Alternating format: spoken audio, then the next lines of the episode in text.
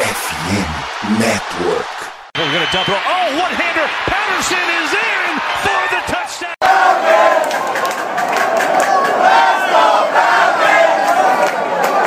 Salve, salve, Dirty Birds. E aí, fã de NFL. E aí, torcedor da Santa Falcons. Começando aqui mais um Falcons Play Action. Dessa vez falando um pouquinho mais é, sobre o draft. Então, é, vamos começar a comentar um pouquinho. É claro que tem toda a free ainda para passar, mas é, como ainda está meio longe, muitos cortes podem acontecer pelo, pelos veteranos. Uh, enfim, tem, tem muita coisa para rolar ainda antes da free começar de fato. É, a gente uh, fez esse mockzinho aqui até para a gente ter comparações lá para o final, pós-draft, pós-combine é, pós é, ver os tapes e tudo mais. Então comigo hoje aqui o Thiagão e o Rick. Fala aí galera, beleza? Fala rapaziada, tranquilo, um prazer aqui estar de novo com vocês. Hoje falar um pouco sobre draft, que talvez a galera nova aí não seja tão ligada, mas pô, é uma das paradas hoje em dia que eu mais gosto assim, né? De acompanhar na NFL, porque é tanta coisa que envolve, né? É tanta, é tanta mudança, é tanta coisa que acontece assim, dias antes do draft que podem mudar tudo, então esse tipo de coisa, tipo, muito, muito legal de ver. Então, pô, primeira rodada a gente sempre tenta prever mais ou menos como vai ser, mas, pô, é muito difícil. Geralmente é tipo uma ou duas escolhas. No passado, a primeira escolha, enfim, foi uma surpresa, assim. A gente que estava cobrindo desde o começo, assim, era um Trevor Walker, né, que foi a primeira escolha geral para os Jaguars. No começo do processo, assim, era meio de primeira rodada ali, depois foi subindo, e quando a gente foi ver era primeira escolha geral. Então, assim, a gente nunca sabe o que vai acontecer ao certo, mas a gente gosta muito de especular, de falar sobre os jogadores aqui, de ver o, né, como eles jogaram na universidade e poder projetar e falar, pô, talvez esse aqui seja uma boa aposta na NFL, esse daqui eu já não gosto tanto, esse daqui seria uma boa para os focos, esse daqui eu não, não quero. E tem a questão de valor também, de escolha, né? Saber aonde escolher jogadores, porque não adianta escolher um bom jogador na primeira rodada se ele estava projetado para sair na terceira. Então, tem certas coisas também que tem que levar em consideração. Então, eu acho que isso tudo só mostra o quanto o draft é cheio de coisas, assim, mas, né, enfim, é, é muito difícil, né, para pessoal que não trabalha com a NFL, assim como a gente, ficar cobrindo 100%, né, e ver tudo, assim, a gente vê o máximo que a gente consegue e imagino que para a maioria, principalmente aqui no Brasil, também seja assim. Então, o que a gente vai, vai fazer, né, que a gente faz todo ano é especular, falar os jogadores que a gente gosta mais e tudo mais, e trazer para vocês a melhor cobertura que a gente puder fazer na medida do possível. Então, ano passado, por exemplo, eu, eu lembro que eu e o Vitor, a gente estava aqui né, no podcast falando sobre o Tariq Woolen, que ele pô, seria um valor muito bom na terceira rodada, que seria uma excelente escolha. Aí ele acabou saindo na quinta rodada, e quando ele saiu na quinta rodada pro Seattle eu fiquei, ah, talvez ele nem, nem seja usado, talvez nem faça, nem consiga entrar no elenco, porque, pô, quinta rodada dificilmente, né, consegue lugar titular assim de cara, né, e ele foi pro bowler, então é muito legal ver isso, né, tipo, as especulações que a gente fez lá atrás, tipo, né, então ver o jogador, o resultado que ele deu, o Sauce Gardner também era um jogador que a gente, porra, se amarrava, mas infelizmente não chegou pros Falcons na número 8, né, saiu número 4 aí pro Jets e, foi uma das melhores escolhas aí, assim, da história recente no draft, então isso tudo Cara, eu acho que. Eu não sei se eu lembro de, de um. Acho que o Quentin Nelson foi o último que eu lembro de rookie ser All Pro, né? First Team. É, que eu lembro foi o Quentin, Quentin Nelson também, mas. Cara. Enfim. É, é, é isso que é muito legal, né? Tipo, falar um pouco sobre. Porque hoje a gente só tem as informações da faculdade, né? Os jogos da faculdade. Então, ver aquilo e conseguir transportar para a NFL é a parte mais difícil. Inclusive, a gente, né, a gente faz isso aqui no hobby, mas tem muitas pessoas que trabalham com isso, que estão todo ano cobrindo drafts, assistem horas e horas de filmagem e às vezes tem impressão errada do jogador, às vezes falam que o jogador vai ser top de linha e o jogador não vinga na NFL, tem vários outros problemas ou realmente não era tudo aquilo. Às vezes tem um atleticismo muito, muito forte na faculdade, chega na NFL não consegue transpor isso, ou o atleticismo não é suficiente, não consegue desenvolver a parte tá, tática e técnica, então isso tudo é tem que ser levado em consideração. Então a gente. Estou basicamente aqui explicando porque que eu gosto tanto do draft e, e eu acho também para quem está começando a acompanhar agora ou para quem já acompanha o draft, assim, é, é, esse tipo de coisa que, que incentiva a gente a continuar fazendo e, E a gente vai fazer uma espécie de um mock draft que o Vitão vai explicar melhor mais ou menos o que, que vai ser. Cara, é isso. Assim, eu sou muito, muito fã. É, pô, gosto demais. De longe é a minha parte favorita da off-season, mais do que free agency, mais do que training camp, qualquer coisa assim. E não é nem porque os Falcons nos últimos anos estão pegando no top 10, acho que é o terceiro ano seguido que os Falcons estão no top 10. É, cara, eu gosto no draft como um todo, eu acho que é muito legal essa parte da, das especulações e tudo mais. E assim, esse ano tem tudo para ser é, mais ainda, né? Os Bears com a pick 1 aí, podendo descer. Acho que, pô, eu, eu, não, eu não lembro de acompanhar a NFL quando um time desceu da pick 1, pelo menos. Então, acho que tem tudo para ser para ser um, um draft muito interessante, assim. Teve, acho que o do, do Joe Burrow ali acabou sendo bem previsível, né? É, como, como iria sair, do Trevor Lawrence já foi um pouco mais com cinco quarterbacks saindo na primeira rodada e tudo mais, então todo draft tem a, tem a sua história aí. E, cara, hoje é a gente fazer, é, falar quais foram as nossas escolhas no nosso, na nossa simulação de cada um aqui, para poder é, ir comparando e tudo mais, para a gente ver também é, qual a linha de raciocínio de cada um. Eu, pelo menos, fui uma linha de raciocínio completamente diferente do que eu devo ir no final, até para mostrar essa diferença de, de cenários aí. É, vamos ver se o Rick conseguiu voltar. Fala, Rick, tá me ouvindo?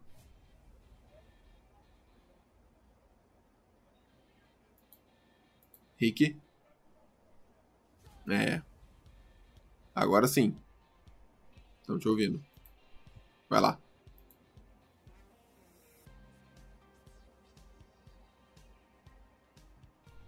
Ah, não, cara, a gente tava só falando um pouco dessa, dessa parte do, do draft e tudo mais. É, então acho que a gente pode começar já, sem, sem mais delongas, falar da, da primeira escolha de cada um. É... Então acho que a gente pode. A gente fez um draft sem trocas, né? É bom falar isso, para poder ter melhor efeito de comparação. Rick, então se você quiser começar aí falando da sua primeira escolha, o que, que você achou, como é que ficou sua, sua board no começo tudo mais.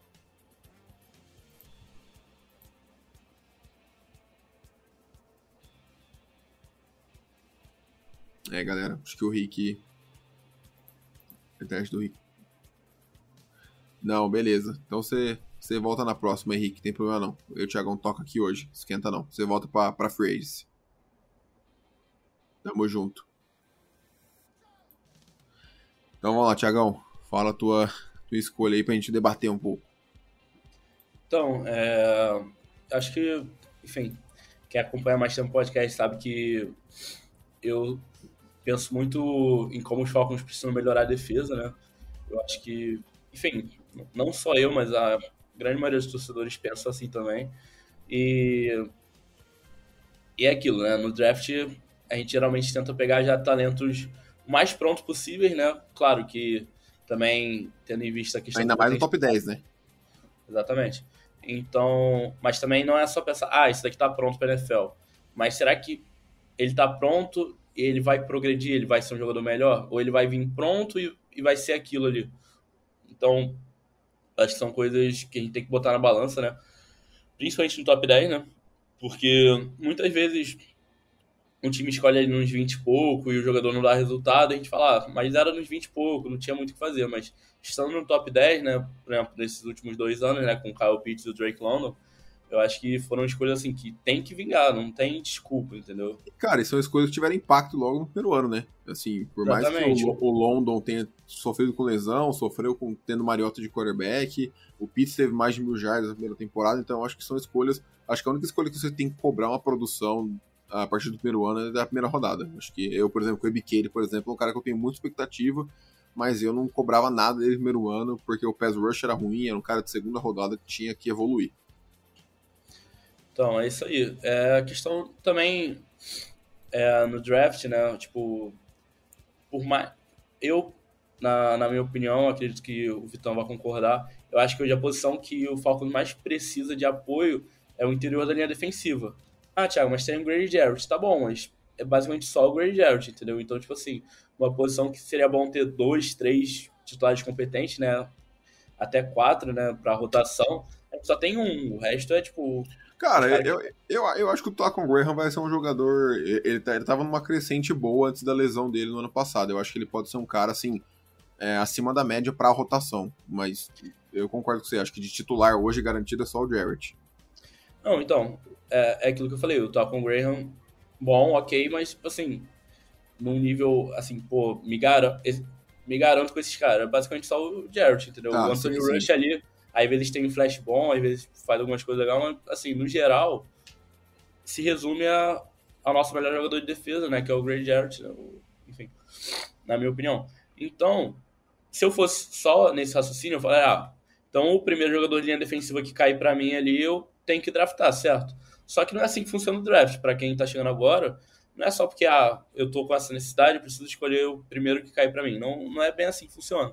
Tem que ver a questão de valor posicional, porque, por exemplo, na oitava posição ali para os Falcons, para interior de linha defensiva, se o Jalen Carter não chegar na 8, que não vai chegar, né? Mas enfim, é, eu... Carter... Cara, vamos, vamos, vamos falar sobre isso antes de você falar da sua pique. Assim, eu acho que o. Pô, é, eu, eu já tentei projetar cenários diferentes e nenhum deles o, o Carter Assim, acho que o mais promissor seria quatro QBs saindo nas sete primeiras picks, né? Ali na, na, nas nossas.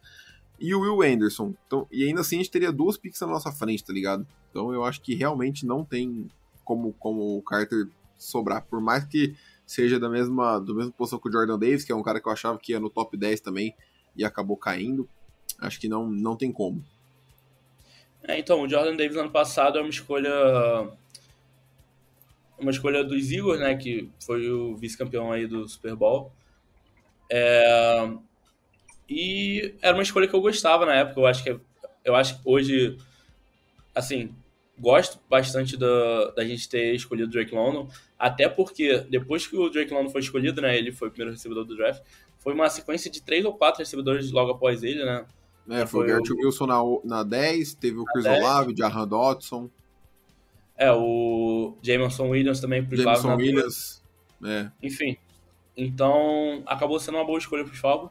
Mas eu acho que na época, se o Jordan Davis tivesse saído, ainda mais sabendo o que a gente sabe hoje, eu não teria ficado insatisfeito nem um pouco. Mas, enfim.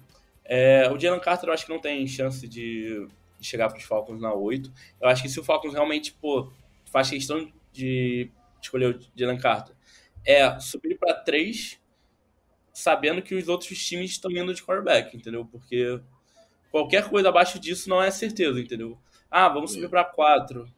Primeiro que eu acho que o coach não quer descer, porque eles estão precisando de quarterback. Então, seria realmente trocar com os Cardinals ali, mas eu, eu hoje não acho que o valor estaria muito alto. Eu não acho que o Falcons, com a quantidade de buracos que tem no time, tem, né, teria condições de gastar um, um certo capital de draft, assim, para subir para três, para selecionar o Jalen Carter. Então eu, particularmente, não estou nesse barco. E é aquilo, acabando o Jalen Carter, a maioria dos jogadores de interior de linha defensiva estão projetados ali para meio, para final de primeira rodada, né? Um deles que estava bem falado no começo do draft tem caído o valor dele desde então, né, na temporada de draft assim, né? É o Brian Brzee de Clemson, que eu particularmente ouvi coisas boas dele, mas muito, muita gente tem pulado fora do barco, né? Como ano passado, quando a gente começou nessa época mais ou menos, o Carl era muito falado para os Falcons na 8. Sim, e caiu pro final da primeira rodada. Caiu na 29 pro... Os Eagles. Pro Chiefs. Chiefs. E, e, produziu bem, cara, pelo que eu, que eu soube. Mas enfim. Sim. É, então, cara, vamos ah, falar logo o que cada um fez, né? Vai lá, vai lá. Começa aí então. Qual, qual foi sua pique aí? É, eu fui com o Devon Witherspoon, cornerback de Illinois. Eu, particularmente, é, ia, né, escolhendo ir para corner, eu acho que eu ia gostar mais de poder escolher o Christian Gonzalez, mas ele foi escolhido antes, se eu não me engano, para os Lions na 6, que é uma possibilidade bem grande dos Lions. Muito real. Sabendo, né, depois do bom ano que o Jared Goff teve, então eu acho que nessa época, ano passado, todo mundo já estava projetando os Lions se livrar do Goff, pegar um, um quarterback, já era muito falado, ah, Lions ano que vem é Bryce Young, CJ Stroud, mas hoje, ainda mais estando na 6, né, que pode e ser... E o Goff assim, jogou muito bem ano passado. É, então, e na pick número 6 ali estão, estão ali para terceiro, quarto quarterback, então, né, não, não sei se eles estão dispostos a pegar o quarto melhor quarterback da classe, terceiro melhor quarterback da classe, para substituir um jogador que fez o trabalho dele essa última temporada. Então, eu acho que o Lions de secundária é bem plausível. Então, por isso que o Christian Gonzalez não sobrou e eu tive com o Witherspoon. Mas é aquilo. é, eu ainda não tive tempo de estudar a fundo, né, o Witherspoon, mas o que eu tô ouvindo dele é, tipo, muita gente tem ele como o primeiro corner da classe, assim, top 1, e qual é o porém dele? Ele é um pouco abaixo do tamanho padrão da posição. E peso também. Exatamente. E o Christian Gonzalez já é mais aquele protótipo, por assim dizer. Então, o Christian Gonzalez corner também de Oregon. Então, eu acho que, assim, hoje a gente tendo o AJ Terrell, pô, 10, muito, muito bom jogador, acho muito subestimado, inclusive. Acho que quem não torce para os Falcons né, não, não tá por dentro, não, não faz não ideia. Vê. É, o que é bom. Sim. Mas é um pouco ruim também, porque a gente, né, teve, enfim, não vamos entrar nisso, que a gente já falou bastante disso, mas acho que faltou bastante reconhecimento para ele, principalmente na temporada 21-22. Então, eu acho que o, o Terrell, ele precisa de uma dupla, assim. Ah, o Falcons trouxe o Case Hayward. Trouxe o Case Hayward, gosto muito, acho excelente jogador. Mas já tá com a idade avançada, esse ano... Bem de lesão séria. Exatamente. Então, eu acho que não tendo uma opção muito boa ali na linha defensiva, um edge rusher top, ou um linha defensiva como o Jalen Carter, né, de interior, muito top, assim, que realmente passa confiança. Eu acho que a secundária é uma área para explorar, assim, os Falcons. Eu acho que dá uma dupla, assim, top pro Terrell. Até porque, tendo uma boa secundária, isso ajuda o pass rush a evoluir. O Falcons, nos últimos dois anos, tá com um pass rush, né, pífio, assim, é... são números assustadores, assim, é o último lugar disparado em número de sacks e tudo mais. Então, acho que dando uma secundária melhor, acho que isso vai ajudar muito no quesito de, né, não tendo muitas opções, o quarterback tende a segurar a bola mais tempo e isso ajuda o pass rush também. Então, eu acho que são áreas ali que podem se ajudar. O Witherspoon, pô, todo mundo fala que tem um potencial imenso, que realmente, parando para assistir ele, assim, é, é, algo que chama muita atenção, né? Ele Pela agressividade dele, né? Exatamente. E ele é uma coisa que eu me agrada bastante, é que ele não estava sendo tão falado como alguns outros nomes, e ele vem crescendo o valor, né? Ele está em ascendência, por assim dizer. Uhum. Então, isso Cara... me agrada bastante. Diferente de outros nomes que estavam mais badalados antes, como Kelly Ringo de Georgia, agora tem dado uma caída, já está ali perto da segunda rodada. Então, Sim. eu acho que isso também tem que ser levado em consideração. Cara, e eu acho que assim, a gente está bem mais perto de consertar a secundária do que se imagina. É, acho que o meu cenário ideal seria mantendo o Case Hayward, eu não acho que isso é independente, é, trazendo o Isaiah Oliver de volta, Uh, pegando um, um, corner na, na 8, qualquer um dos três mais falados, né? O Witherspoon, o Gonzalez ou o Joey Porter é, Jr., e trazendo o Jesse Bates, que eu acho muito possível, acho que o nome está sendo muito ventilado, né? É, o pessoal lá no grupo dos Falcons até mandou a foto dele jantando com o Eddie Terrell, Kyle Pitts e o Case Hayward. Cara, eu acho que é, essa secundária, com o Bates como aquele safety no fundo do campo, Grant como o safety mais próximo do box, que é onde ele joga melhor e Terrell e um desses, desses corners na 8, cara, isso vai é uma secundária muito boa, sim, muito boa mesmo. Acho que é uma secundária que é para fazer ser um diferencial. Mas, enfim, não foi não foi na mesma linha de que você, fui uma, uma linha assim, diferente.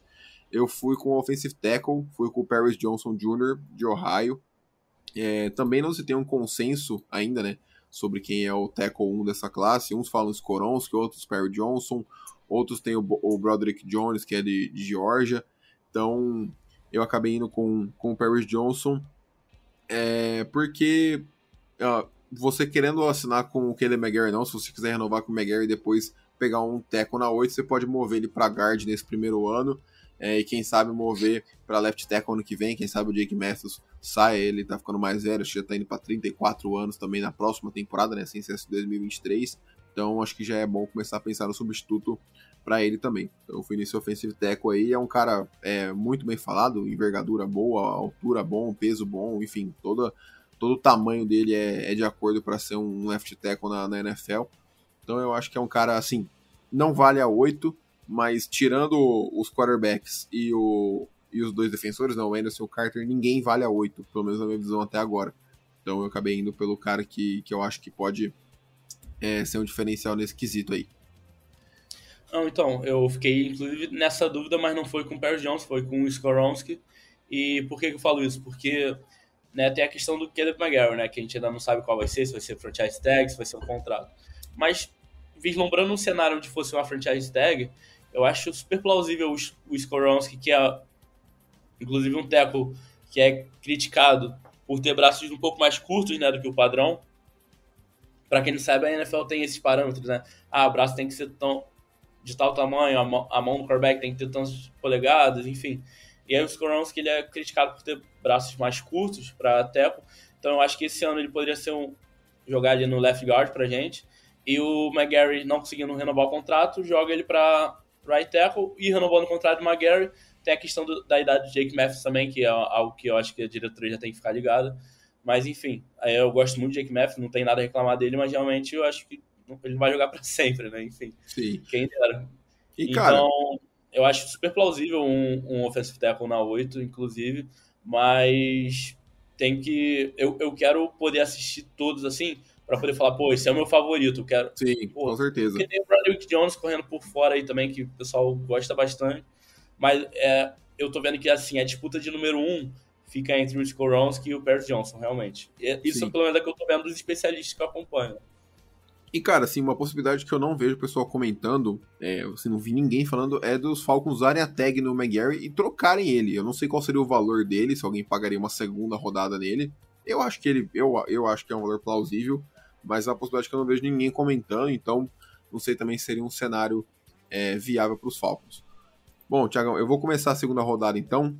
É, cara, eu fui nessa não, numa linha em que a gente é, não renovou com o McGarry, então por conta disso peguei mais um offensive tackle.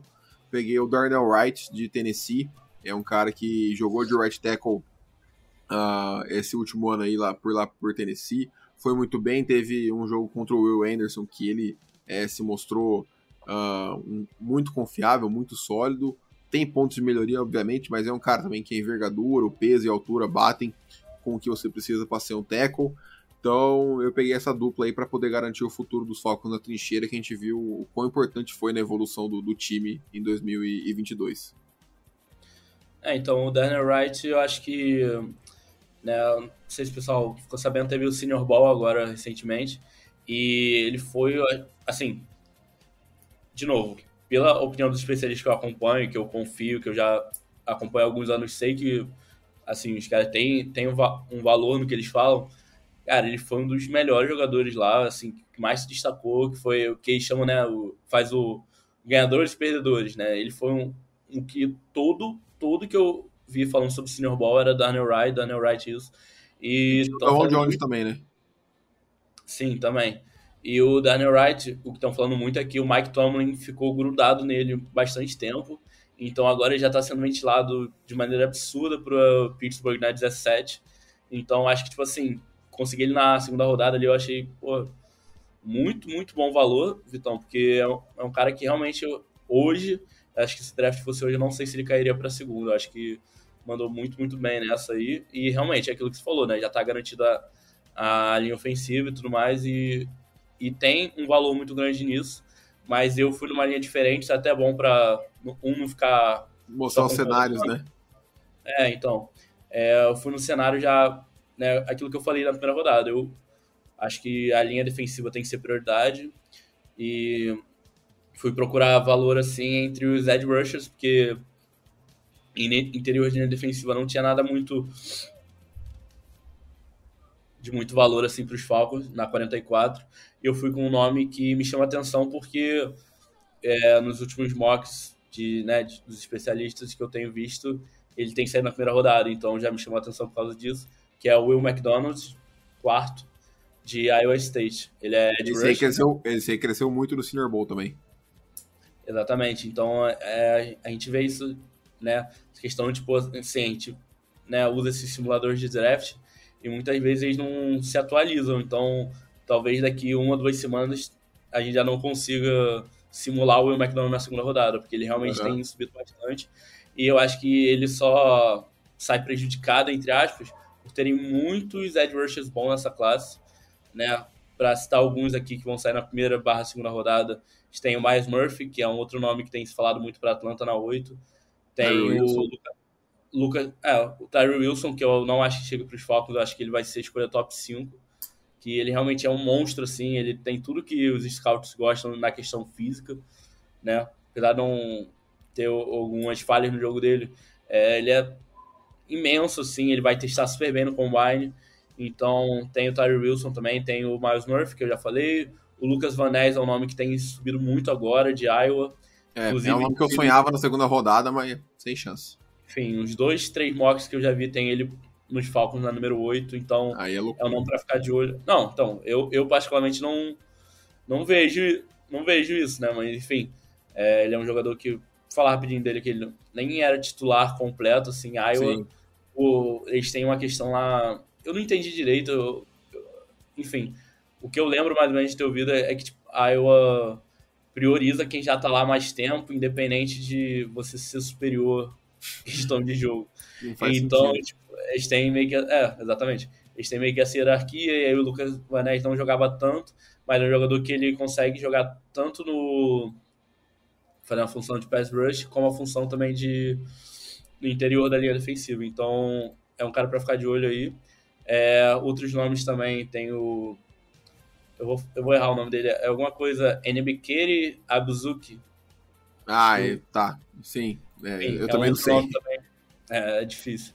É, tem o Azeia Fosk também, tem outros nomes que vão sair ali cedo no draft de qualidade. Então, por mais que, né, como eu falei aqui, a prioridade seja pass rush para os Falcons, eu acho que os torcedores podem ficar calmos que na segunda rodada vai ter algum valor ali para a gente jogar ali junto com o Webcare.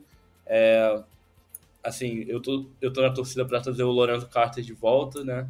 Ele quer crer de George, já tem a conexão com a cidade, vamos torcer para ele querer ficar mais um pouco aí com os Falcons, que ele produziu bem esse ano. Os jogos que eu vi. É, assim, não digo nem só produção, porque produção é número, é. Enfim, não conta a história toda, mas a questão de vontade. Você vê, assim, ele se destacava na questão de que, querer estar ali mais que os outros, assim. Eu via um pouco disso, não sei se o pessoal vai concordar, mas enfim.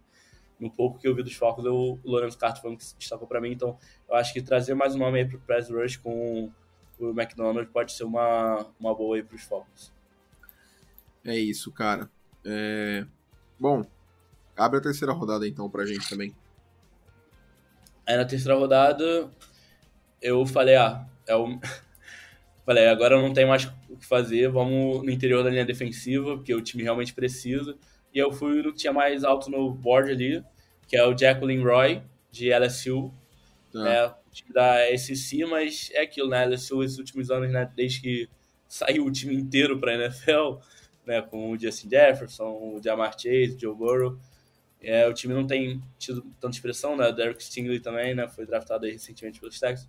Então, não sei dizer é, em questão de como como tá o time atualmente, mas é, enfim, eu fiz aqui e o, o simulador me deu um A, então vou considerar que fiz alguma coisa certa. Realmente era o defensive line mais alto assim no board. Eu acho que enfim, para quem não acompanha, eu acho que chegando na terceira rodada, você quer achar titulares, mas assim, não vai ser nada muito absurdo. Cara, Pode... eu considero, eu considero o dia 2 um cara de rotação pro primeiro ano que vai virar um potencial titular a partir do segundo. Acho que essa é a linha de raciocínio que eu tenho, pelo menos.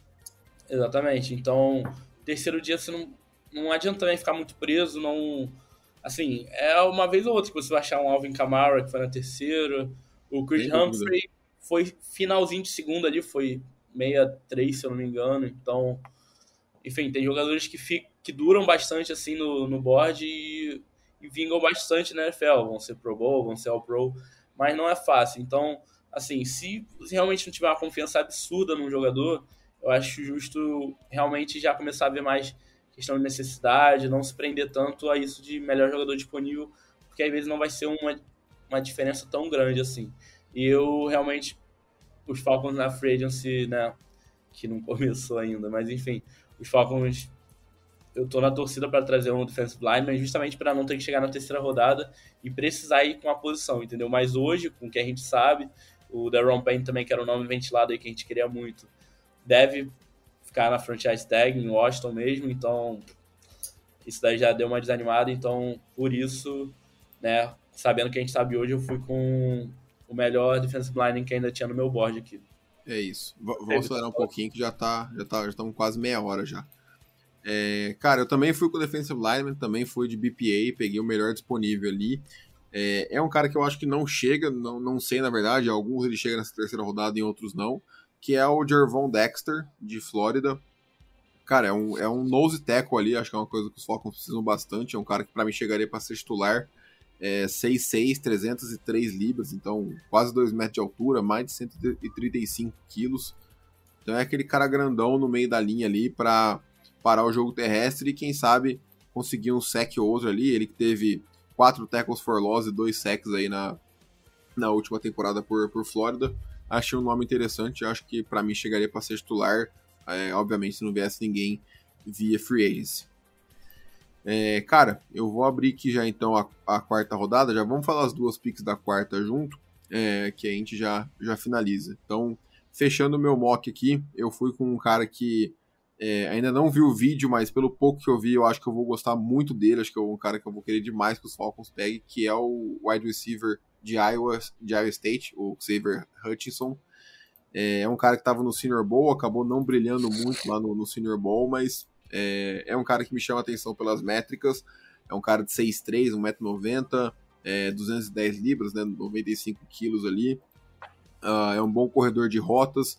Não é aquela ameaça tão no fundo do campo assim, mas sinceramente, esse esquema do Art Smith eu, eu não vejo sendo algo como é, tão primordial assim, sendo bem honesto. É, é, obviamente, né, o Mariota não é padrão, mas mesmo o Reader, eu acho que passes de 25, 30 jardas a gente viu pouquíssimo nos quatro jogos. Obviamente, pode ter vários fatores envolvidos que não o esquema de jogo do Art Smith. Mas enfim, o Xavier Hudson é um cara que me agrada bastante aí para ser esse wide receiver 2, acho que seria pô, perfeito. Ele teve mais de mil jardas, recebi, mais de 1.100 jardas na temporada e seis touchdowns por, por Iowa State. E a minha pick final é, foi um cornerback, o Eli Ricks, de Alabama. É um cara que é, eu vejo bastante diferença entre os analistas, alguns tendo ele muito alto como segunda rodada, outros já tendo ele como uma pick de dia 3 mesmo. Mas também é um cara interessante, 6'2", é, de 196 libras ali, né? Então 1,88m e 88 quilos. É... Não sei se é um cara que chegaria para ser o corner 2, eu acho que seria esperar muito dele para logo no primeiro ano, mas é um cara que eu acho que é muito bom para rotação. É, então acho que os Falcons precisam dessa profundidade de qualquer forma, porque a gente viu ano passado com a lesão do, do Hayward, o quão exposto ficou a nossa secundária rotacionando Cornell Armstrong, rotacionando todo mundo ali. Então, o Eli Ricks é um cara que me agrada também. É, e Alabama sempre passa uma certa confiança, né? A maioria dos jogadores de Alabama, se não vai sempre ser estrela, treinado, né? vai, é, já vem com uma mentalidade boa para NFL. Então, o wide receiver que o, que o Vitão falou, é, o Hudson, ele tem sido muito falado em segunda, terceira rodada, então, é assim, no cenário de quarto talvez a gente não veja ele mas eu fui um, num estilo parecido. Também fui um jogador que eu não acho que vai chegar na, na quarta rodada, que eu, tem sido muito bem falado, que é o Nathaniel Dell, mas eu acho que o... Tank Dell. Não, é o... Tank é, Dell, né, o apelido dele. É, o apelido dele é Tank Dell. Enfim, e eu acho que não é o tipo de jogador que o Vitão ia gostar, porque ele é um pouquinho mais baixo. Ele tem. Menos de 6-0 nem entra na minha lista. Exatamente. Ele tem 5'10", né, que seria 1,78m mais ou menos ali. Mas é aquilo, pode ser talvez o terceiro, quarto recebedor, assim, pode ser um gadget player também.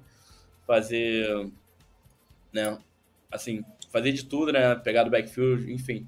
E... Cara, eu fui buscar aqui, ele é 5'10", 155 libras. Pô, não dá, Thiago. 1,78m e 70 quilos. Pô, 70 quilos pra NFL não tem como. Exatamente, é o que o Tom falou, ele é muito menor do que, enfim, a maioria do, dos prospectos.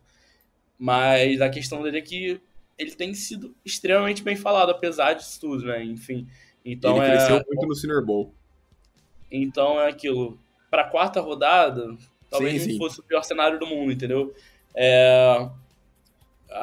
Eu vi muita gente comparando com o Tutu Atwell, mas assim, Tutu Atwell foi escolhido de segunda rodada e é e não, não vingou, assim, né? Teve momentos assim esse ano, mas não, nunca fez nada demais.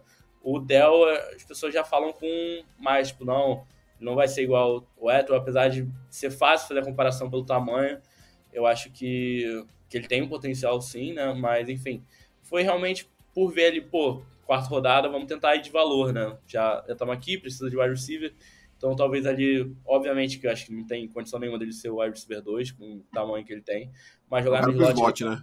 Sim. Exatamente. E, enfim. E na última, como eu não tinha ido de linha ofensiva ainda, né?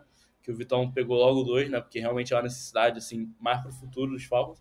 Eu fui com Andrew Voorhees, de USC, que é interior de linha ofensiva, né? Não, não vem para ser tackle, então realmente é para tentar finalmente conseguir estabilizar alguém ali naquela vaga de left guard. E também tem a questão do, do center, que eu não estou totalmente vendido ainda nem no Dalman nem no Hennessy, mas eu acho que acho que né, no terceiro dia eu acho que não custa nada botar alguém ali para pelo menos dar uma Competir, certa né?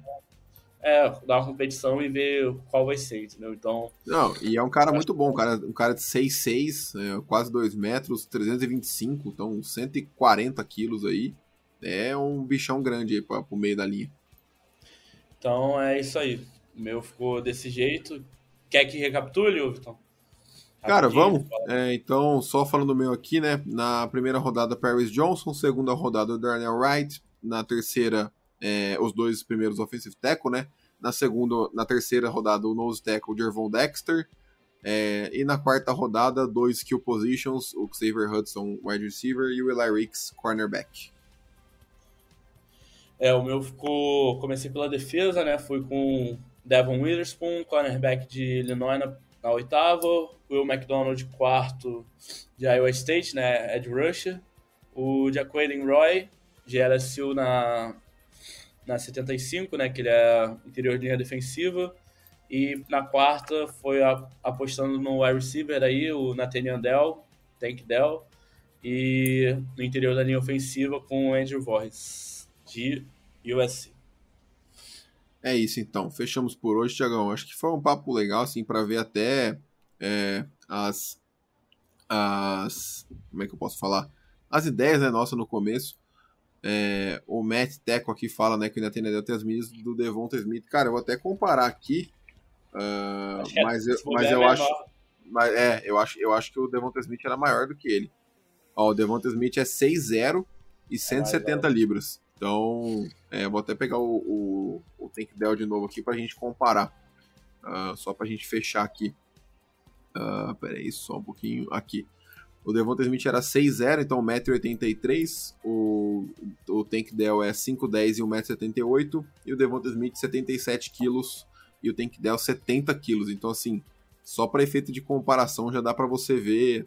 É, cara, ele consegue ser menor que o que o Devonta Smith. O Devonta Smith era muito mais wide receiver do que ele saindo do college, né? Então, por isso a minha, Heisman, minha né? preocupação. É, o cara foi Heisman. Então, mas é isso. Valeu, Matt, pela, pelo comentário aí.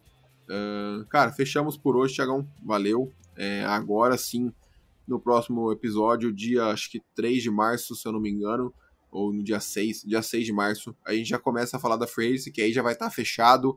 É, já vai faltar um dia para a franchise tag terminar, já vai ter uma boa noção aí de como vai estar tá o cenário no geral, com cortes e tudo mais.